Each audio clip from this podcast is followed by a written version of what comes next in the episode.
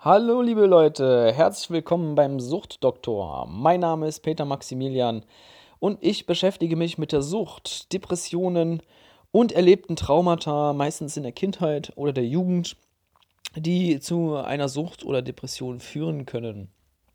Äh, ich bin kein Therapeut, der keine Ahnung hat von der Materie. Äh, diejenigen von euch, die in Einzeltherapie sind oder in eine Gruppentherapie gehen, wissen, wovon ich rede. Die meisten Therapeuten haben gar keine Ahnung, was es heißt, wirklich, wirklich süchtig zu sein.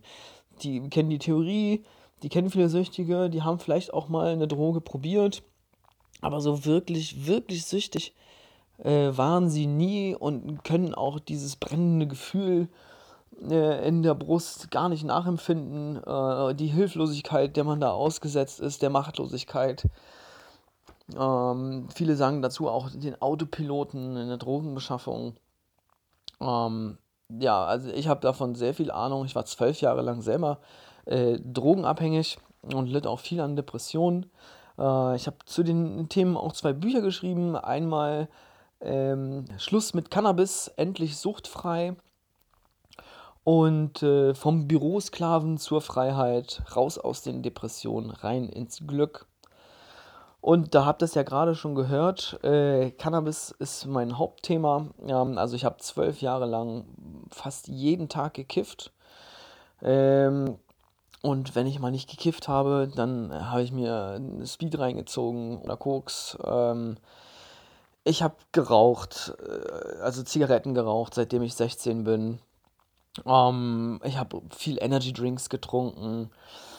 Äh, wenn ich das alles nicht hatte, dann äh, habe ich exzessiv Sport getrieben, ähm, bis zur Erschöpfung. Mm.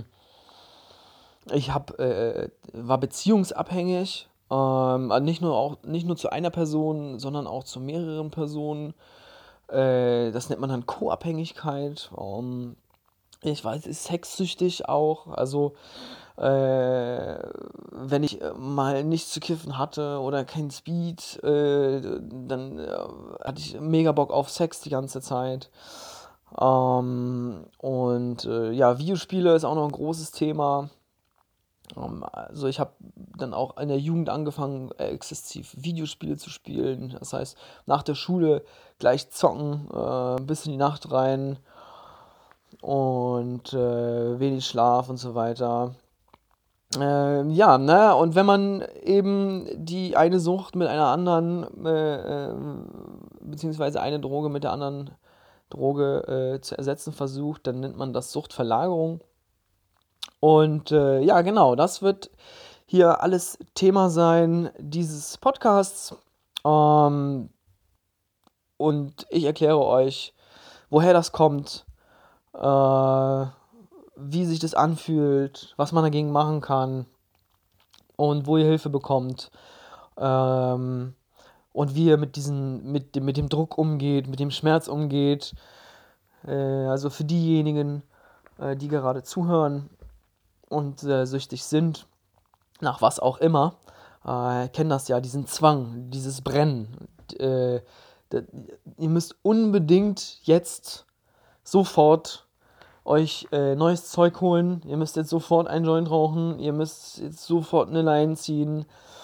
Ähm, und ihr macht gar nichts anderes mehr, äh, bis ihr denn jetzt eure Droge bekommen habt. Und äh, äh seid auch aggressiv, äh, wütend. Und ähm, also das kenne ich alles. Und da gibt es äh, viele Ursachen für und viele Dinge, die man auch dagegen machen kann. Ähm, und das, das Aller, Allerwichtigste, um zu verstehen, um die Mechanismen dahinter zu verstehen, warum bin ich eigentlich süchtig nach der und der Droge, ähm, das werde ich hier alles mit euch besprechen. Und äh, ihr könnt mir auch gerne äh, Fragen äh, stellen in den Kommentaren und dann werde ich die in der nächsten Folge versuchen zu beantworten.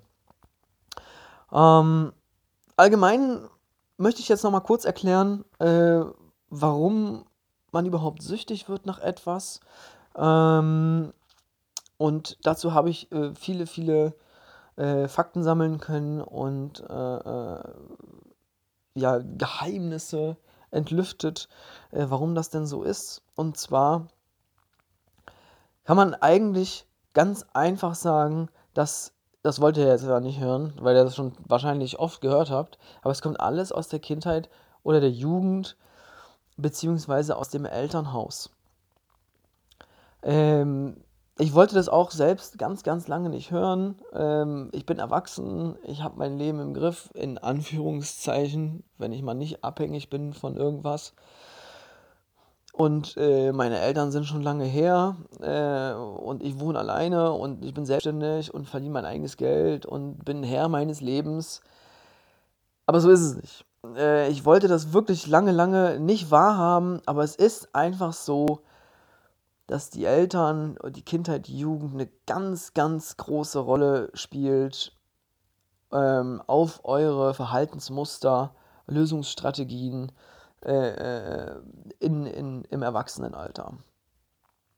Und kommen wir gleich zum Punkt. Also, ich habe herausgefunden, und da sind sich auch, äh, ist die Wissen, Wissenschaft sich auch einig, wenn ein äh, Kind äh, oder ein Jugendlicher äh, durch große Traumata gehen muss in seiner Entwicklung, dann wird das im späteren Leben meistens Konsequenzen haben. Nicht immer, es ist keine Garantie dafür, aber es ist ganz, ganz oft der Fall, dass äh, ähm, Menschen, die eine schwierige Kindheit hatten, die einen schwierigen Start ins Leben hatten, äh, die Probleme hatten, äh, zum Beispiel durch häusliche Gewalt äh, der Vater schlägt die Mutter oder ähm, der Vater ist alkohol- oder drogenabhängig, ähm, wird geschlagen in der Kindheit, misshandelt oder auch vernachlässigt. Ganz, ganz großes Thema.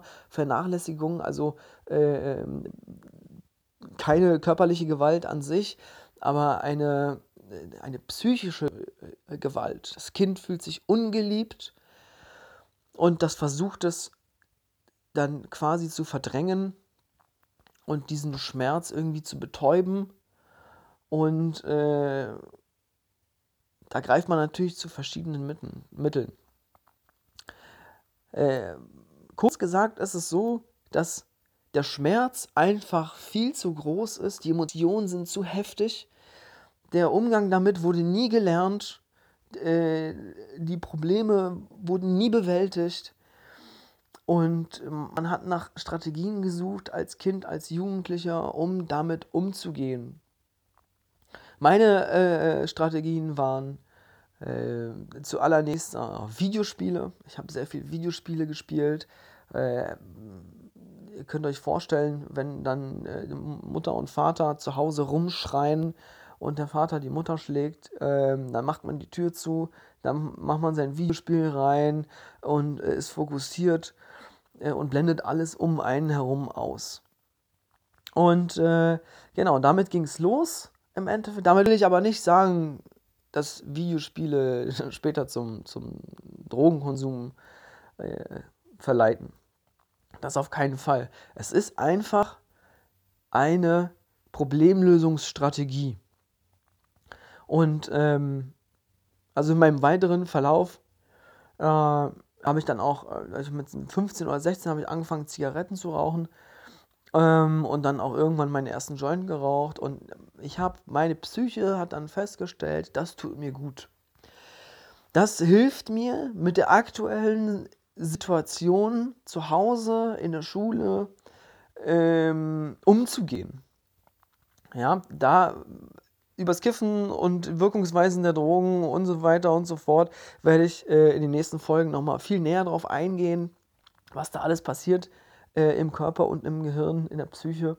Äh, das ist jetzt mal ein grober Umriss, äh, wieso wir denn eigentlich süchtig werden und warum wir Depressionen kriegen. Und ganz oft ist eben der Fall, dass die Probleme, äh, die man äh, zu Hause erlebt, führen zu einer Depression und die Depression versucht man zu beseitigen mit Drogenkonsum, mit, mit einer Sucht. Das Gefühl der Sucht ist dann ein vorrangiges Gefühl. Also um es äh, so zu beschreiben ist, wenn ich jetzt unbedingt meine Droge brauche, um high zu sein, dann werde ich alles tun, um meine Droge zu bekommen. Das ist mein vorrangiges Gefühl, das ist mein vorrangiges Ziel. So, und dann bin ich, dann hole ich mir meine Droge und dann bin ich erstmal high, dann ist alles gut. Na, ähm, dann ist natürlich nicht alles gut, weil ich bin ja süchtig und kann dagegen ja eigentlich gar nichts machen. Ich, ich, äh, ich kiffe ja nicht, ich ziehe ja nicht, weil ich da Bock drauf habe, sondern weil ich muss. Ähm, am Anfang denkt man natürlich noch die ersten Jahre, äh, dass man das möchte und dass man das will. Ähm, aber äh, jeder wird zu dem Punkt kommen, früher oder später, dass er begreift, ähm, okay, das spätestens dann, wenn du versuchst aufhören, äh, aufzuhören mit der Droge. Wenn du dann aufzuhören versuchst, zu kiffen, zu rauchen, zu ziehen und du merkst so, ach du Scheiße, das tut richtig weh, das brennt in der Lunge, das, mein Körper zittert, ich krieg Schweißausbrüche, ähm, ich habe emotionale Hochs und Tiefs, ich bin richtig wütend, aggressiv. Ähm, spätestens dann wirst du merken, dass du abhängig bist und dass du dann eben kiffen musst und keine freie Wahl hast. Viele kennen das, äh, viele Raucher kennen das mit, den, mit Zigaretten. Das ist also die Einstiegsdroge Nummer eins. Ähm, viele kennen das vom Rauchen, dass wenn sie versuchen aufhören äh, äh, zu rauchen, dass sie aggressiv werden, dass sie nur noch ans, ans Rauchen denken und äh, können damit nicht aufhören. Und genauso ist es mit anderen Drogen eben auch. Und äh, genau, das wird hier der Knackpunkt sein in diesem Podcast und selbstverständlich die erlebten Traumata. Ähm, ja, was ist denn so ein Traumata? Also, äh, ich würde das so beschreiben, dass es ein Ereignis in der Vergangenheit ist, äh, das starke Gefühle ausgelöst hat und einen in der Persönlichkeit erschüttert hat. Ähm, also Beispiele dafür äh, äh, kennt ihr bestimmt alle. Ähm, es gibt Veteranen, die, die aus dem Krieg kommen, die haben sehr, sehr viel erlebt. Die sind durch so viel Scheiße gegangen.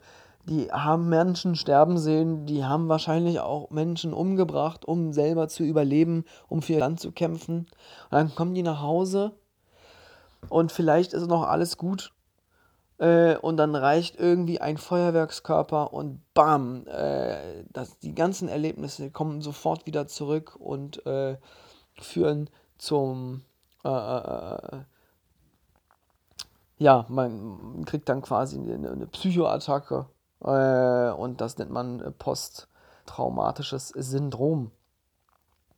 Und genau sowas passiert auch mit normalen Menschen, wenn sie in der Kindheit oder Jugend etwas Schlimmes erleben. Mm, einfaches Beispiel, äh, persönliches Beispiel. Zum, äh, ich war sechs oder sieben Jahre alt und ähm, ich wollte nicht Polnisch sprechen zu Hause, weil der Kindergarten auch gesagt hat, ähm, ja, du musst mehr Deutsch sprechen, damit du die Sprache lernst, damit du dich mit den Kindern unterhalten kannst. Und ähm, ja, also habe ich auch zu Hause in meinem Elternhaus Deutsch gesprochen. Das konnte mein Vater aber gar nicht leiden. Und ähm, das habe ich dann aber fortgesetzt, äh, weil ich halt jemand bin, der sich ungern was sagen lässt. Ähm, ja, und mein Vater ist halt komplett ausgerastet und äh, hat mir quasi so eine heftige Schelle gegeben, äh, am, äh, am Essenstisch, ähm, dass ich mit dem Kopf in meine Suppe geknallt bin auf dem Tisch und ohnmächtig geworden bin. Und äh, er hat sich dann auch nicht um mich gekümmert äh, und, und, und hat im späteren Verlauf, also das alleine schon fand ich schon echt krass. Äh, das hat schon, hat was in mir kaputt gemacht einfach. Ähm, und der hat noch einen draufgesetzt, ja, der musste unbedingt noch einen draufsetzen und meinte äh, und sagte zu mir, wenn du nicht Polnisch sprichst zu Hause, du bist nicht mein Sohn und äh, dann ich liebe dich nicht und so weiter. Das hat mich richtig geschockt. Also, wenn ich mich zurückerinnere an diesen Moment, dann war das heftig, aber ich spiele die Gefühlslage noch runter. In Wahrheit war das extrem. Also wirklich, wirklich extrem. Äh, das, stellt euch vor, ihr seid in einer Beziehung und äh, eure Partnerin äh, oder Partner sagt euch, ey, ich liebe dich nicht mehr. Das ist, das ist schon heftig, das durchzustehen, äh, das zu verarbeiten. Äh, heute als Erwachsener. Und jetzt stellt euch vor, ihr seid sechs oder sieben Jahre alt. Ja, ihr seid mit solchen Gefühlen noch niemals konfrontiert gewesen. Ähm, das macht was mit einem. Ja, das macht richtig, richtig viel. Äh, äh das macht richtig, richtig viel kaputt. Und äh, ich und viele andere, die ähnliche Sachen erlebt haben, ich kenne, habe so viele Beispiele, äh, wo Kinder auch geschlagen wurden und pipapo, äh, das macht was mit einem und das Kind versucht damit umzugehen. Es versucht diese Gefühle wegzudrücken. Es versucht äh, damit sich abzulenken und äh, daraus resultiert dann diese Strategie. Das Kind entwickelt dann eine Strategie, solche Emotionen schnell wegzudrücken, schnell abzuschieben, äh, äh, äh mit irgendwelchen Handlungen. Na, das kann als Kind, äh, kann das zum Beispiel äh, äh können das Süßigkeiten sein, eine Fernsehsendung oder eben Videospiele. Und ich habe halt als Kind schon viel, viel Videospiele spiel, gespielt. ich war aber auch oft draußen. das sind ja die heutzutage, die Kinder sind ja nicht mehr draußen, aber ich war noch viel draußen. Aber wenn ich mal zu Hause war, dann habe ich tatsächlich Videospiele gespielt. Dann, dann war ich auch nicht im Fokus meines Vaters. Äh, dann war ich auch weg von ihm. Dann äh, war ich quasi sicher. Ja. Und war irgendwo geborgen.